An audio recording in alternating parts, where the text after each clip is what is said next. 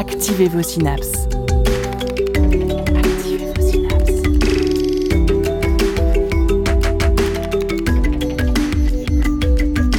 Poussez la porte du labo des savoirs et entrez dans un monde de science et d'expérience. C'est le labo des savoirs. Octobre 2020. Cette année fut et est toujours rude, isolée que nous étions pendant de nombreux mois. La rentrée ne fut pas si simple non plus. À peine avons-nous eu le temps de retrouver quelques-uns de nos proches que le quotidien nous a rattrapés. Je comprends ces difficultés. Comment survivre sans émission du Labo des Savoirs depuis mars? Il est maintenant temps de revenir sur les ondes et de la plus belle des manières, en équipe. Ensemble, entre nouvelles et anciens, en utilisant nos verres comme un passage de témoins. Le Labo des Savoirs est de retour. Et quoi de mieux pour se rassembler que la douce saveur d'une bière au fond du gosier De ses ingrédients à la fabrication, de son histoire jusqu'au verre et avec l'ami modération, poussez la porte du labo et repartez ivre de connaissances.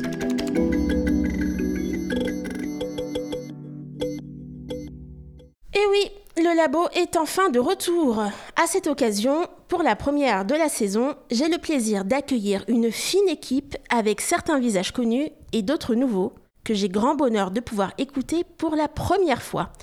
Puis vous avez vu, on a de nouveaux habillages. Une autre ambiance, de nouveaux jingles. Vous en pensez quoi? Pas mal, pas mal. Personnellement, j'adore.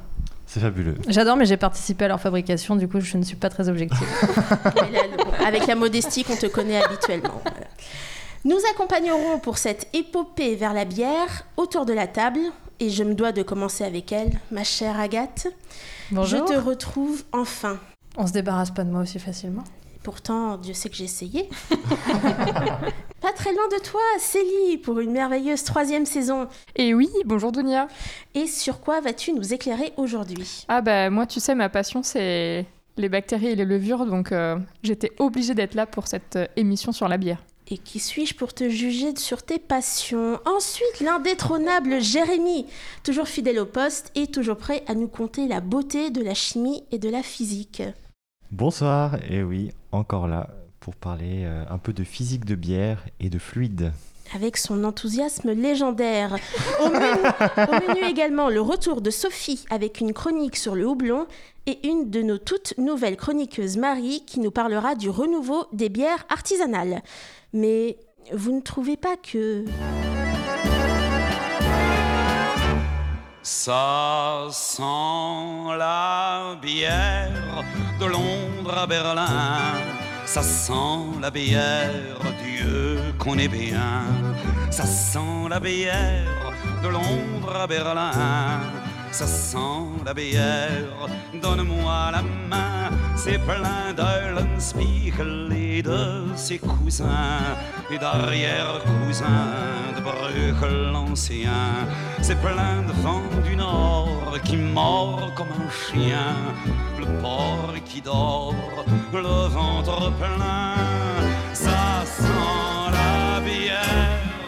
Aujourd'hui, si vous ne l'avez pas encore compris, ça sentira la bière.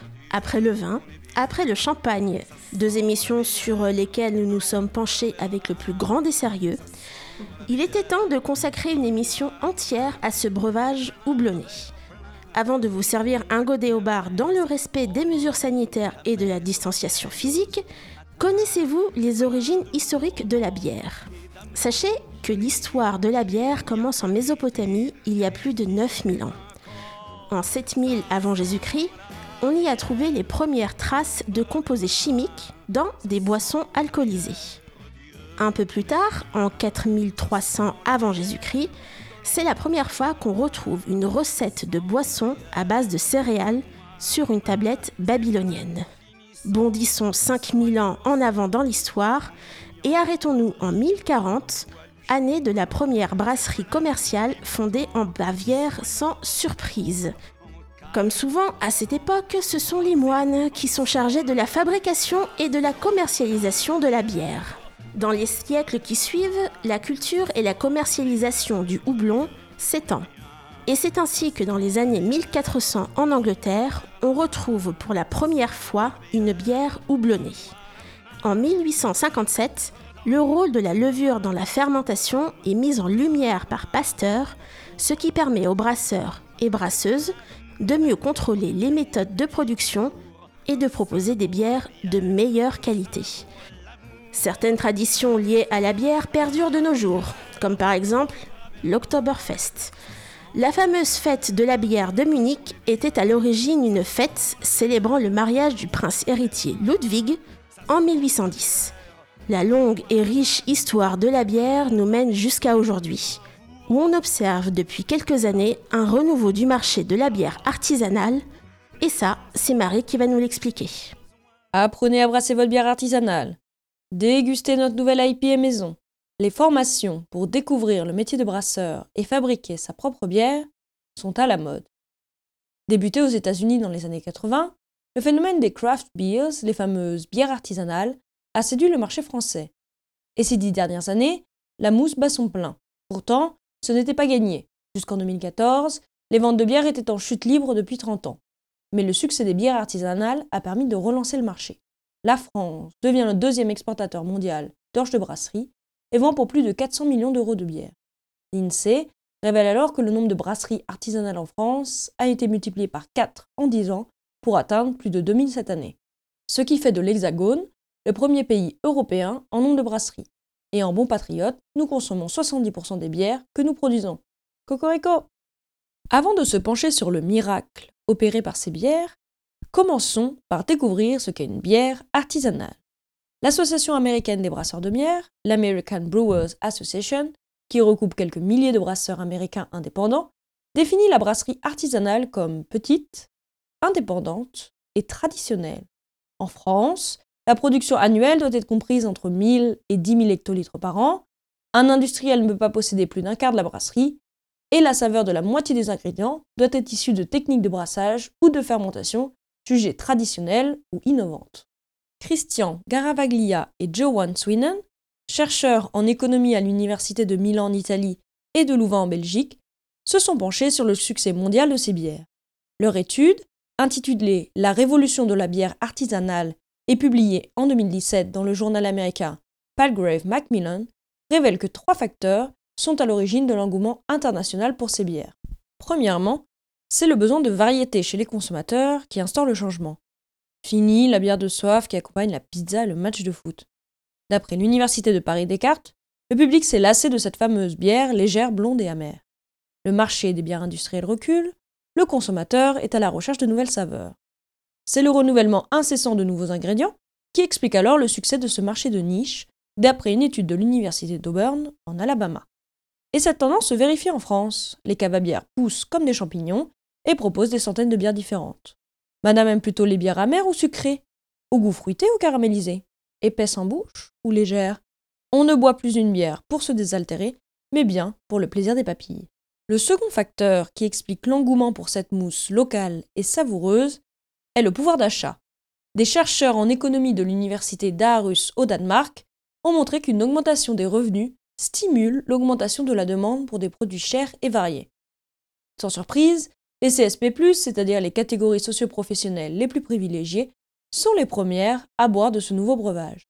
Et le succès est tel que les Français boivent davantage de bière qu'auparavant. Nous buvons aujourd'hui en moyenne 33 litres par an contre 30 litres il y a 8 ans. La bière n'est plus la boisson des ouvriers, elle est devenue un produit haut de gamme. Et ce nouveau statut de la bière accompagne un changement dans la façon de manger chez les plus privilégiés. Maxime Costil, délégué général des Brasseurs de France, affirme dans le Figaro que la popularité de la bière est liée à l'évolution du repas.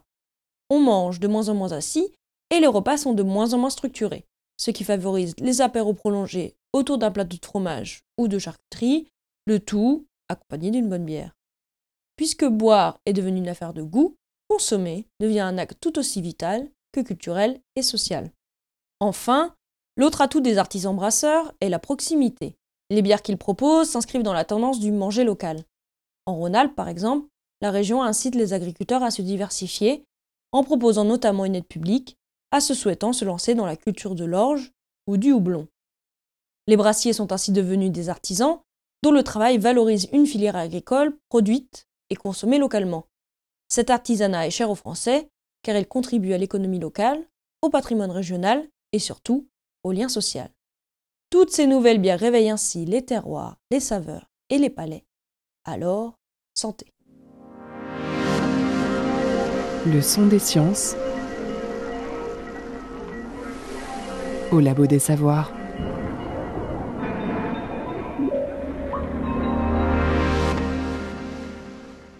Merci Marie pour ta première chronique au labo des savoirs, que les suivantes soient nombreuses. Mais maintenant, j'ai envie de dire qu'on rentre vraiment dans le vif du sujet, car c'est de saison, c'est la rentrée, c'est l'heure du premier quiz. Yes. Où sont les buzzers? Ah Allez, première question. Vous savez peut-être qu'il existe un dieu pour le vin dans la mythologie romaine, c'est Bacchus. Bacchus, et dans la mythologie grecque. Dionysos. Très bien. Du coup, il existe un dieu, une déesse ou une muse pour à peu près tout. Il existe donc une déesse de la bière dans la mythologie sumérienne, à savoir chez les Mésopotamiens. Quel est son nom? Carmélite. Pas du tout. Quatre propositions, moins de Jérémie. Déméter, Ah, Ambroisie, Ninkasi ou Bavaria Bavaria. Ninkasi, je dirais. C'est le nom d'une bière, Bavaria. Pas du tout. Ah bon si. Ah. Jérémie Euh, Ninkasi. Ninkasi, bonne réponse. Alors pour ta gouverne, Jérémy, hein. euh, Ninkasi, ça veut littéralement dire dame qui remplit la bouche. Voilà, C'est toujours intéressant ces, traductions littérales. c'est très très littéral, hein, comme quoi les femmes qui portent la charge mentale des repas, ça ne date pas d'hier. On la connaît surtout pour avoir un hymne qui lui est dédié et qui raconte la fabrication de la bière. Et pour votre gouverne et votre culture générale, Déméter est la déesse de l'agriculture et de la moisson chez les Grecs, et l'ambroisie, toujours dans la mythologie grecque, c'est une des substances divines qui sont normalement réservées aux dieux avec le nectar et qui leur prodigue l'immortalité. Et Bavaria, du coup C'est une bière. Juste une bière. C'est juste une bière et la bien. bière. Question suivante. Alors on va spoiler un tout petit peu la suite de l'émission, mais lequel de ces produits fait partie de la liste officielle des seuls ingrédients indispensables à la fabrication de la bière selon la Reinheitsgebot Quatre propositions. Le sucre, l'eau, la levure ou le sirop de grenadine. L'eau. L'eau. Des éléments indispensables. Indispensable. Le sucre. Mais c'est bel et bien l'eau. Oh Et la levure, la levure ne fait pas partie des ingrédients indispensables à cette époque, du moins vu que euh, son processus et la compréhension euh, du processus de fermentation n'est pas encore compris. La science, toutes les sciences. Au labo des savoirs.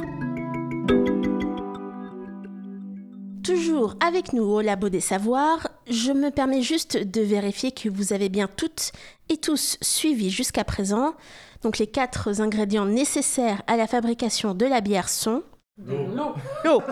Ensuite, Les céréales, et plus précisément le malt. le malt. Agathe Petit, mais dites donc, vous êtes encore claire Il semble que j'ai encore les idées claires, effectivement. Alors, à quoi ça sert le malt dans la bière? Lettre à ma nièce, qui, j'en suis sûre, me posera un jour cette question. Bon, elle a deux ans et demi, hein, je suis prévoyante. Contrairement au malteser, le malt est un ingrédient plutôt abstrait pour le commun des mortels.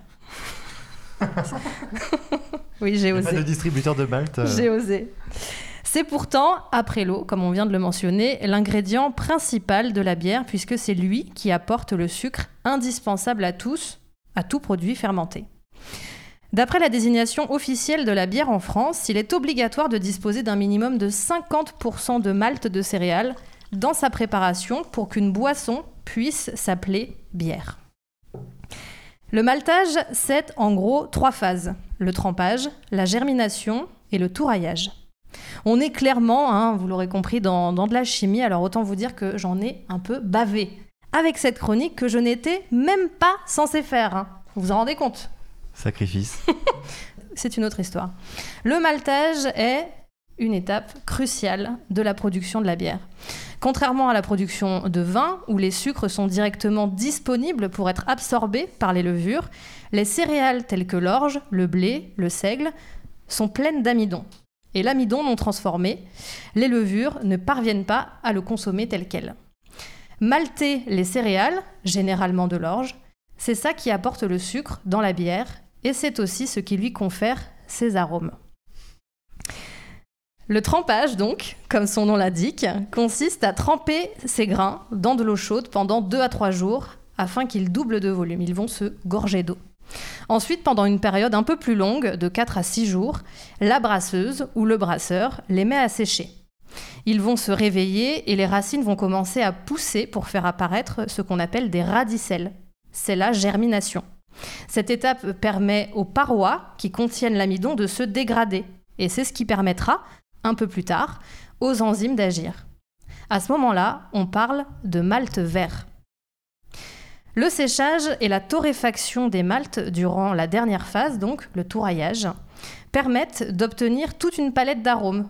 Café, pain grillé, amandes, fruits rouges, dattes et autres agrumes. Vous voyez qu'on rentre là un peu dans des bières, euh, des craft beers, donc des bières un peu sophistiquées. À ce moment-là, le maltage est presque terminé. Il sera parachevé lors d'une autre étape du brassage qu'on appelle l'empâtage. Attention, c'est un terme pas du tout intuitif puisqu'il s'agit de l'infusion des maltes verts dans l'eau chaude, donc une seconde infusion, qui va permettre de réveiller les enzymes des grains. C'est une étape super importante car ce sont ces enzymes qui vont se charger de diluer l'amidon qu'ils contiennent.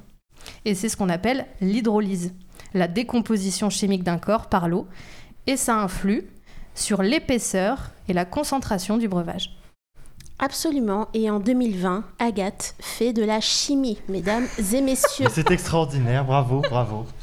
Alors sachez, Impressionné. sachez également que les restes de cet empâtage, c'est ce qu'on appelle des drèches.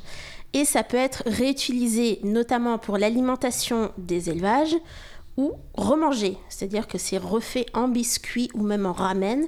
Donc rien ne se perd et tout se mange. Tout se transforme. Tu fais vraiment de la chimie, hein Vraiment. J'ai compris deux, trois concepts. Ouais, c'est une Agathe nouvelle qui nous attend pour le Labo des Savoirs, saison 2020-2021. Allez, Tavernier, une chanson pour la route.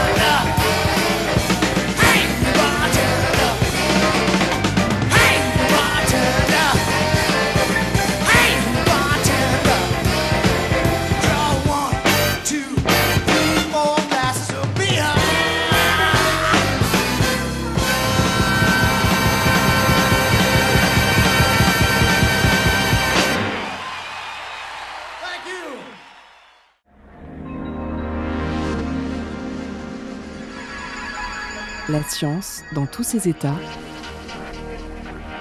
au Labo des Savoirs.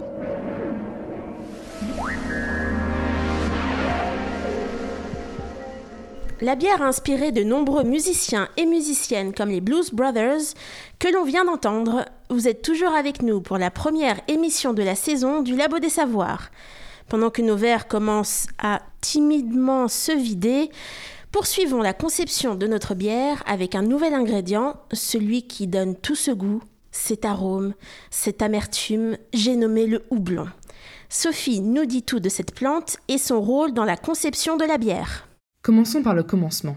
La bière ne serait pas ce breuvage divin couleur or, chapeauté d'une mousse délicate aux particules d'allégresse, sans son ingrédient historique, le houblon. Le houblon est une plante grimpante de la famille des Calabaceae. C'est aussi une cousine du chanvre. Oui, le chanvre, la plante qui sert à faire du cannabis. Entre la bière et les pétards, on peut dire que la famille des Calabaceae savent bien s'amuser.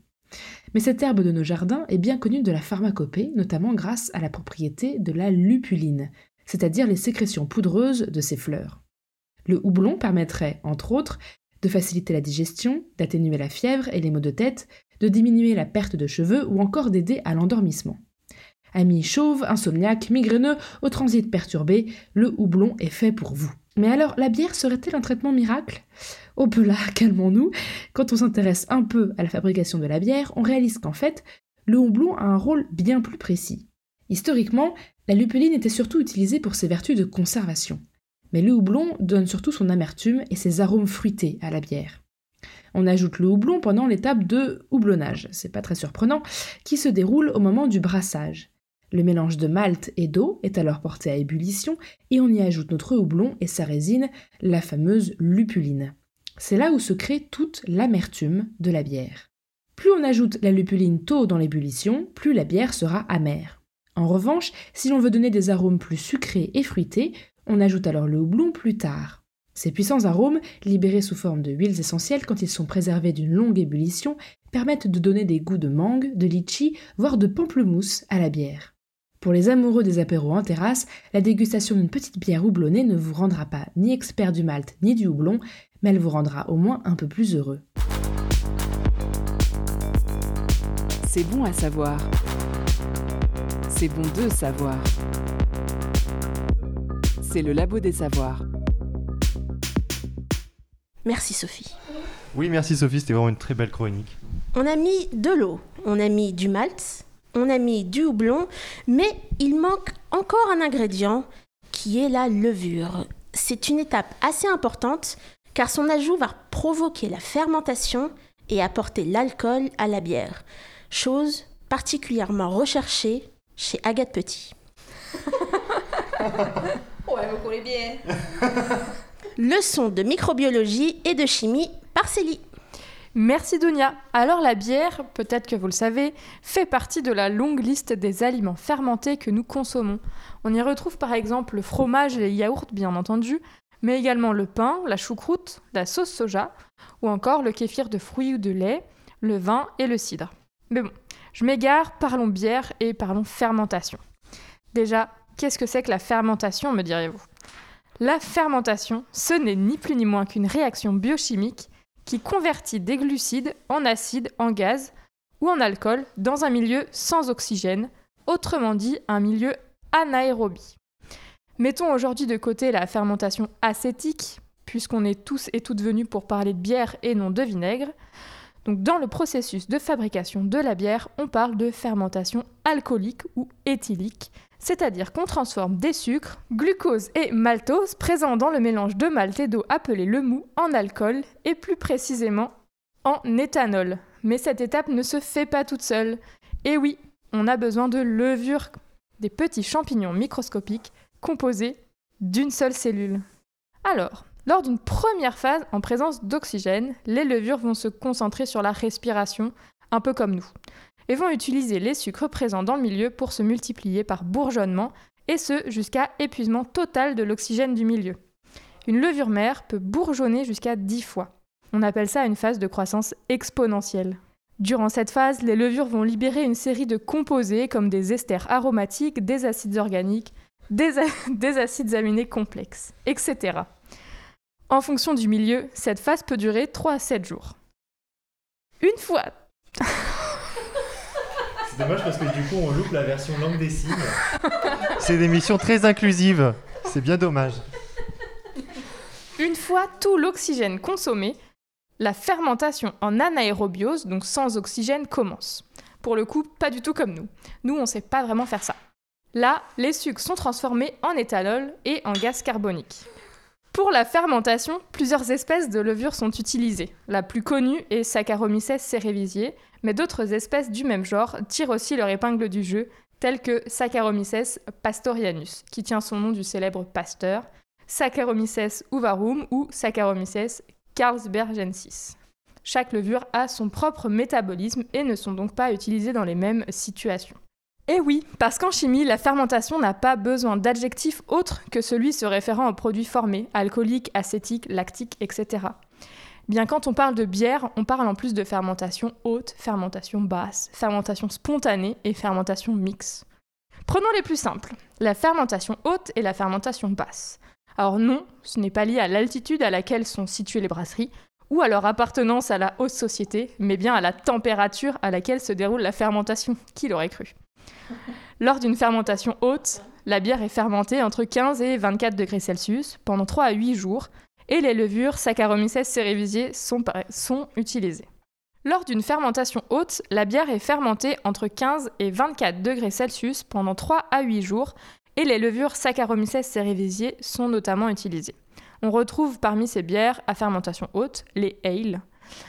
A l'inverse, lors d'une fermentation basse, euh, une des levures utilisées est euh, Saccharomyces pastorianus et le brassage se fait à des températures plus faibles. Le résultat de cette fermentation sont plutôt des bières blondes, souvent légères, des lagers, des pils par exemple. Ces bières avaient à l'origine l'avantage de mieux se conserver, malgré leur plus faible teneur en alcool. Comme quoi? Bon, actuellement, on maîtrise bien mieux la conservation, donc pas de risque. Vient ensuite la plus mystérieuse fermentation spontanée. Elle se fait en laissant le mou à l'air libre et en laissant les levures naturellement présentes dans l'air faire leur travail. Actuellement, les bières à fermentation spontanée sont principalement brassées dans la région de Bruxelles, où la levure Dequera bruxellensis ou Brettanomyces bruxellensis, les Bretts pour les intimes, se trouve. Et pour terminer, la fermentation mixte qui combine une fermentation classique, haute ou basse, avec une fermentation faite par des levures dites sauvages ou bien des bactéries. Bref, plein de levures, plein de types de fermentation, plein de houblon, plein de maltage, donc plein de combos différents pour nous régaler et éveiller nos sens. Et merci pour cette conversation, Célie, c'était extrêmement instructif. Et bravo parce qu'il y avait plein de termes très compliqués, des mots avec des us à la fin. Et tu t'en es hyper bien sorti. Le seul truc qu'elle re- qu'elle retient, c'est Le mot qui le mot finit en qui finit us. par us. J'ai l'impression qu'il y avait surtout beaucoup de sources de distraction avec euh, des personnes pas très très concentrées. Bon, eh bien, je crois que notre bière commence à ressembler à quelque chose. Nous avons plongé notre malt dans l'eau chaude, l'empattage, lavé nos restes, les drèches, fait bouillir le tout pendant au moins une heure et ajouté notre houblon selon la méthode adaptée à notre bière. Puis, nous avons ajouté les levures après refroidissement afin de démarrer la fermentation et après quelques jours de bloblotage, oui, c'est un terme officiel. Le bloblotage, c'est le gaz qui est émis par la fermentation et ça fait littéralement blob blob. Barboteur. Et on utilise un barboteur qui fait du bloblotage. Tout à fait. Après donc ce bloblotage, on met en cuve, en fût ou en bouteille, on ferme et c'est parti pour quelques semaines de mise en garde. Enfin vieilli, il ne reste plus qu'à ouvrir sa bouteille ou se servir une pression et vous pourrez enfin goûter aux fruits de vos efforts. Il n'y a plus qu'à servir dans votre contenant préféré, n'est-ce pas Jérémy? Alors oui, pour en discuter, je propose une petite activité ludique pour ajouter un peu de fun à cette émission. Oui, Alors, Des questionnaires rigolos. alors non, c'est une activité ludique euh, spirituelle. hein. Sortez vos Oh. tables. Pardon. Alors, sortez vos plateaux de Trivial Poursuite. J'ai une question pour vous permettre de gagner un morceau de camembert marron. Pouvez-vous compléter cette phrase avec le bon contenant? George Orwell a déclaré La bière est bien meilleure lorsqu'elle est servie dans. Un, Un contenant. vase. On n'est pas très très loin. Un verre. Une, tasse. une chaussure. Une chopine Ah, ce n'est pas non plus un pot de chambre. Alors, mais on n'est pas très très loin. La réponse est de la porcelaine. Alors, cela paraît étonnant, tant aujourd'hui les contenants compatibles avec la dégustation d'une bière paraissent bien standardisés. On pense bien sûr à un verre, une bouteille, vous l'avez dit, une canette, voire une éco-cup. Alors, Martine Cornell revient dans son blog Zytophile sur l'histoire de ce verre aussi vieil que l'artisanat. Alors, on peut y lire par exemple qu'en 1700, vit. Là. On peut y lire par exemple qu'en 1700, William III, régnant alors sur l'Angleterre, promulgua quelques règles au sujet de la vente de bière. Étaient concernés les verres à base de bois, de terre, de verre, de corne, de cuir, d'étain ou de tout autre alliage métallique approprié. Alors une belle liste qui s'est transformée aujourd'hui en une quantité incroyable de formes. Car au 19e siècle, l'industrialisation du verre moulé est en plein boom, cassant les coûts et permettant la production de verre en masse. Alors faut-il aujourd'hui absolument boire sa bière favorite dans le verre floqué à son nom? Les choses ne sont pas si simples. Une étude menée en Australie par George Van Dorn et ses collaborateurs indique que deux éléments vont jouer sur l'appréciation de la qualité de votre dégustation. L'aspect visuel du verre et l'opinion que vous avez de l'adéquation entre le verre et son contenu. Alors ce constat, fait d'un point de vue purement psychologique, ici pour la bière, a déjà été observé pour le vin, le champagne ou encore le café. Alors niveau géométrie maintenant, vous avez probablement déjà vu des verres aux parois droites, plus ou moins évasés. Euh, ils sont parfois aussi accompagnés d'une anse, d'un pied ou d'un double fond. Alors certaines sources distinguent plus d'une vingtaine de verres, certains en forme très proche, mais tous issus d'une histoire bien particulière. Alors sur ce sujet, on trouve peu de sources scientifiques. Les blogs amateurs sont là pour nous sauver, comme celui de l'entreprise Une Petite Mousse. Alors la forme du verre va jouer sur l'effervescence de la bière. Cela peut être par exemple les parois droites ou courbes ou les variations diverses de la largeur. Ainsi, un verre en forme de cloche, comme le verre tulipe, va permettre de conserver les molécules organiques volatiles qui donnent leur saveur à la bière. Le verre droit, lui, a été popularisé dans les bars essentiellement pour des raisons pratiques. Il est plus facile à ranger en pile. Mais rassurez-vous, il permet aussi de favoriser la création d'un beau chapeau de mousse qui va permettre de retenir ces mêmes molécules organiques et donc retenir les arômes. Les shops sont équipés d'une poignée pour vous éviter de réchauffer la bière en tenant le verre directement dans les mains. Certaines sont même dotées d'un couvercle, lointain héritage des épidémies de peste. Ce couvercle permettait alors de préserver son breuvage des miasmes malfaisants et donne surtout aujourd'hui le pouvoir de boire en toute mobilité. Ouais, enfin, t'as pas plus atypique à nous proposer que des chopes ou des chopinettes avec un couvercle? Alors on me souffle à l'oreille que dans le milieu du brassage, le verre le plus populaire serait le teku, sorte de verre à vin bien plus imposant. L'originalité de sa forme est déjà une sacrée raison de vouloir le tester, et niveau dégustation, le col du verre permet de maintenir en suspension les arômes volatiles de la bière. Cela permet de profiter au maximum de bières fruitées ou un peu acides comme les sorts. Alors le verre le plus atypique est probablement le verre à cocher. Alors le connaissez-vous? Non. Pas du tout. Peut-être qu'on le connaît, mais on. C'est un Je- verre sur lequel on fait une croix Ça, c'est une bonne piste. En effet, vous, vous avez euh, bouffé ma blague, euh, Agathe. Ah. Il ne s'agit pas d'un ustensile pour remplir des questionnaires, mais du verre de la bière belge Quack. Alors, pour celles et ceux qui auraient du mal à le visualiser, c'est un verre long, un genre de poire un peu étirée, cousine de la clepsydre de Fort Boyard, hein, se reposant sur un support en bois. Alors, ce support était à l'origine prévu pour être cloué sur une voiture cochée, hein, d'où le nom. Donc cela laissait alors le loisir au cocher de boire son verre et de le poser sans en perdre une goutte, même en cas de route chaotique. Boire et conduire Futé. ne font pas bon ménage. Je pense que c'est le je- moment de le rappeler. Tout à fait Agathe, merci pour ce message prévention routière. Ce concept de voiture à cocher va-t-il revenir en force avec la popularisation des véhicules autonomes? Ou mieux, à quand le verre connecté pour avoir un historique de ses consommations? Oh non Ah, Non, non, non Donc je pense en effet que pour la bonne conscience des personnes autour de cette table, et qui sait, de vous qui nous écoutez, qu'un tel projet ne voit jamais le jour, buvons pour tenter d'oublier cette idée à la con. Merci Jérémy. On peut donc boire sa bière dans à peu près n'importe quel euh, contenant, au fond, tant qu'il y a l'ivresse. C'est ça, tant que ça vous plaît, faites ce qui vous plaît. Sur ces paroles très génériques, c'est parti pour une deuxième pause musicale et après, attention, on va déguster.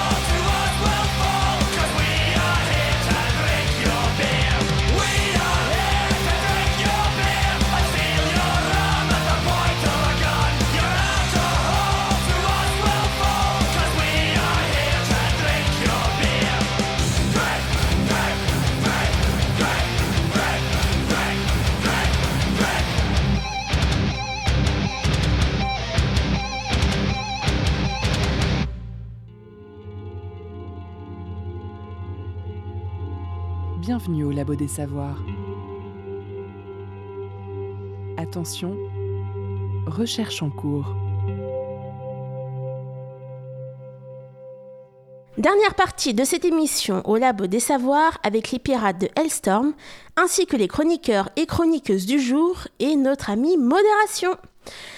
Hum, tenez. Euh, Agathe Agathe Oui. Pourriez-vous me resservir une chronique? J'ai une petite soif que j'aimerais épancher. Mais maintenant, faut lire la chronique, madame. Mais hein. quel, bruitage, et quel bruitage de folie. Pour cette dernière partie de l'émission, j'ai voulu qu'on rentre un peu dans le, dans le cœur du sujet, voilà, dans les sujets un peu polémiques autour de la bière, et qu'on réponde à cette question la bière est-elle réellement désaltérante? Mettons fin ce soir au débat qui agite les terrasses, les plages et autres canoës kayaks tous les ans, chaque été. Ah ouais, donc on voit les CSP+, là. hein, euh, on les voit. Et c'est Étienne Kertemont qui va nous éclairer sur cette question. Alors qui est-il? Eh Qui oui. est-il? Qui est-il, Agathe Petit? Sans surprise, Étienne Cartemont, il est belge.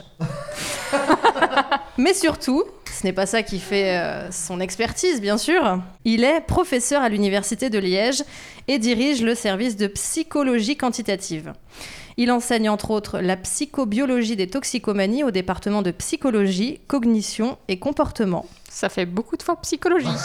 Non Il y a eu psychologie et psychobiologie, euh, Célie. Ah, excuse-moi. Sois attentive. Justement, Célie, la psychobiologie, qu'est-ce que c'est? Eh bien, c'est la science. C'est la science qui étudie les liens entre le psychisme, c'est-à-dire l'esprit, la pensée, et le fonctionnement du corps humain. Ses travaux sur l'aspect désaltérant de la bière datent de 2015, C'est assez récent. assez récent. Après un exercice physique, par temps chaud, quoi de plus désaltérant qu'une bonne bière bien fraîche? Un quoi? Oui. Ce qui ne t'empêche pas de boire de la bière, Dounia. Mais à cette, à cette question, la réponse est, eh bien, de l'eau. Tout simplement. Et c'est là que s'achève ma chronique. C'est nul, repensez. Merci, Agathe Petit. Non, non, plus sérieusement. Cette impression gustative de fraîcheur est trompeuse, nous explique Étienne Cartemont. Pourquoi? Eh bien, car la bière a beau être composée à 90% d'eau, elle contient aussi de l'alcool. Substance qui, on le sait désormais très bien autour de cette table, peut renforcer l'état de déshydratation. Les propriétés déshydratantes de l'alcool résultent directement de son action diurétique. Et quoi de plus diurétique que la bière? Par des mécanismes qui ne sont pas encore totalement élucidés, l'alcool bloque la production de vasopressine, l'hormone antidiurétique, c'est-à-dire celle qui nous retient d'aller uriner toutes les 20 minutes. Donc c'est quand même assez pratique. Elle hein. est sympa. On l'aime bien, la vasopressine. Cette hormone, produite dans l'hypothalamus, est-ce que vous savez où ça se trouve, l'hypothalamus? Dans le cerveau. Absolument. Ça finit par us. Comme tant d'autres mots que l'on affectionne. Très fort. L'hypothalamus, c'est une zone du système nerveux central qui est située sur la face ventrale du cerveau, donc en gros dans le bas, au milieu ou en bas. Elle a pour fonction de prévenir la déshydratation. Son action principale se situe au niveau des reins, où elle provoque une réabsorption de l'eau qui serait, sinon, éliminée dans les urines. La quantité d'urine produite à un moment donné et sa dilution sont donc directement liées à la concentration de vasopressine qui circule dans le sang. Que se passe-t-il quand on boit de la bière? On fait pipi très régulièrement. Preuve que la vasopressine a déclaré forfait et que notre corps se déshydrate. Sachez-le, plus la bière est alcoolisée, plus la bière est sucrée, plus elle assèche. Poursuivons avec la vasopressine. Antidiurétique, elle intervient aussi dans le déclenchement de la soif. En cas de déshydratation, donc, le cerveau réagit par une libération de vasopressine qui provoque le besoin de boire. Mais de boire quoi? Et c'est là la question. Et c'est surtout là, Dounia, qu'il y a un nœud. Si l'alcool bloque la vasopressine, alors la sensation de soif disparaît. La question à laquelle je n'ai donc pas trouvé de réponse est la suivante. Pourquoi est-ce que nous continuons de boire de la bière alors que nous n'avons plus soif? Eh bien peut-être faut-il aller chercher du côté du système hédonique, qu'on appelle aussi le système de la récompense. Peut-être est-ce lui qui, après une dure journée, un effort physique intense, une émotion forte, génère chez nous une motivation, entre guillemets, à boire toujours plus de bière. Non plus pour s'hydrater, mais pour se faire plaisir. et on rejoint un point qu'a abordé Marie dans sa chronique en début d'émission. Et c'est à ce moment-là, enfin Dounia, qu'il faut rappeler encore et toujours que l'alcool est dangereux pour la santé et qu'il faut le consommer avec modération. Le danger du circuit de la récompense, on le connaît, il a fait l'objet de moultes émissions au Labo des Savoirs que je vous invite bien sûr à réécouter, c'est l'addiction. Voilà, pour terminer sur une note joyeuse, cette chronique. L'addiction, s'il vous plaît.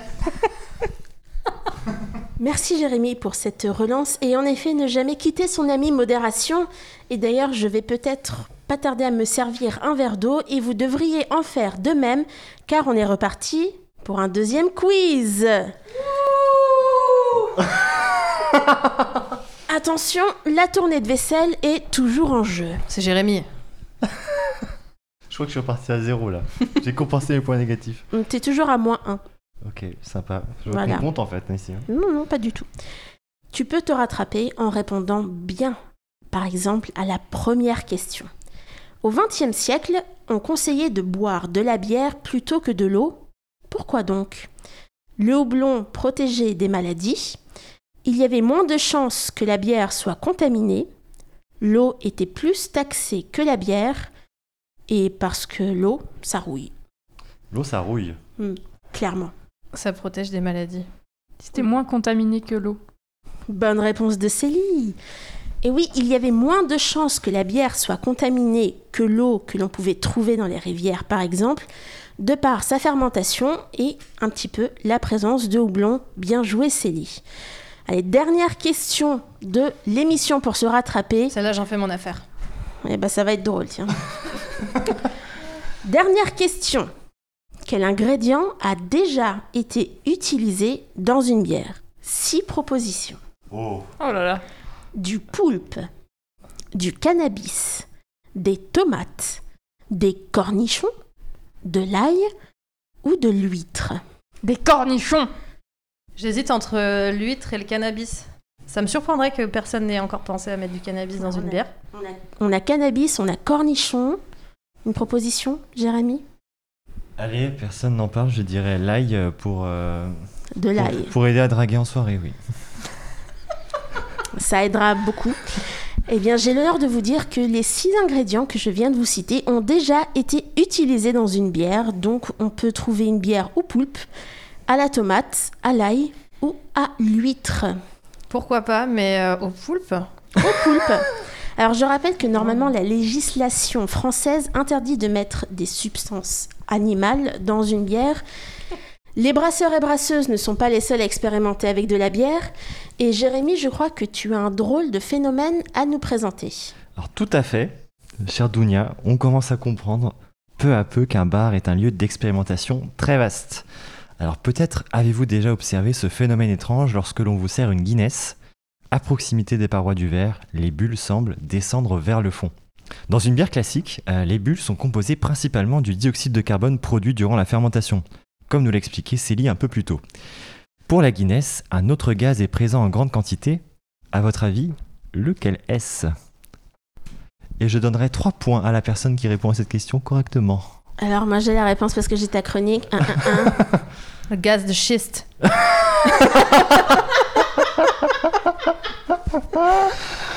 le gaz de France. Le méthane. Bon, euh, Agathe, je pense L'azote. que tu ne peux plus...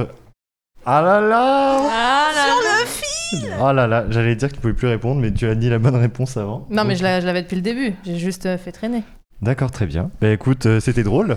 Euh, Merci. je te donne 3 points, drôle. Donc en effet, c'est l'azote. Alors, ce gaz est ajouté artificiellement, notamment lorsque la bière est servie en pression. Il contribue à donner cette texture crémeuse caractéristique de la stout irlandaise. Dioxyde de carbone ou azote, ces deux gaz ont une densité plus faible que la bière. Les bulles devraient donc s'échapper du verre et non y sombrer. Alors pour résoudre ce mystère, nous pouvons compter sur trois chercheurs du département de mathématiques de l'université de Limerick, qui à votre avis se trouve mais elle est inarrêtable ce soir, Agathe Petit, en Irlande en effet. Alors, une étude, Why do bubbles in Guinness sink réalisée par leurs soins en 2012, propose des simulations en partant de quelques lois de mécanique des fluides. Leur hypothèse, ce phénomène est lié à la forme du verre. On y revient. Alors prenons un verre de pub assez caractéristique, plus étroit en bas qu'en haut, avec une légère courbure. Faisons l'hypothèse que les bulles soient réparties dans tout le verre au moment où la bière est servie. Ces bulles ont tendance à s'échapper du verre vers la surface. Elles vont donc progressivement monter. Imaginez une seconde que les bulles aient des petites mains et qu'elles forment des rangs qui s'empilent sur la paroi du verre. Nous aurions alors notre paroi légèrement inclinée, un premier rang de bulles contre la paroi, un deuxième juste au-dessus, etc. Je vois qu'à côté, ça suit. J'espère que vous aussi, dans votre transistor, euh, vous êtes aussi avec nous. Lorsque les bulles commencent leur grand voyage vers le haut du verre, chaque rang va s'avancer pour prendre la place de celui du dessus. La densité de bulles à proximité de la paroi du verre va alors devenir bien plus faible. Vous le visualisez? Les bulles s'échappent progressivement et en fait ça va pas être renouvelé à proximité de la paroi. Cette différence de densité de bulles va donner lieu à un courant de bière. Ce courant est ascendant au centre du verre et descendant à proximité de la paroi. Alors quel effet pour nos petites bulles? Ben, C'est comme si elles tentaient de nager à contre-courant sans y parvenir. Elles vont alors reculer et tomber dans le fond du verre en suivant la surface de la paroi. Alors cette hypothèse est illustrée très clairement par les trois chercheurs dans une vidéo dont vous pourrez trouver un lien de téléchargement sur notre site. Ils ont rempli un cylindre aux parois droites avec une pression de Guinness. Et lorsqu'ils inclinent le cylindre, bah, on peut observer sur la paroi qui prend la même inclinaison qu'un verre de pub ce courant de bulles descendantes. Et de façon très logique et symétrique, sur la paroi opposée, on observe un courant de bulles montante. Ainsi, si les verres de pub étaient d'une autre forme, bah, plus large au fond qu'en haut, on n'aurait pas pu voir ce drôle d'effet de mécanique des fluides. Comme quoi, le choix du verre est à la fois crucial pour apprécier les saveurs d'une bière et régaler les yeux d'un drôle de spectacle. Oh, mais merci Jérémy pour cette ultime chronique de l'émission. On ne s'attend pas forcément à avoir ce genre de recherche dans un laboratoire de mathématiques. hein. Sur le sens de circulation des bulles dans une Guinness, j'ai presque envie de te dire que c'est un petit côté Ig Nobel. Je pense que c'est un travail de recherche qui a dû commencer autour d'une bière.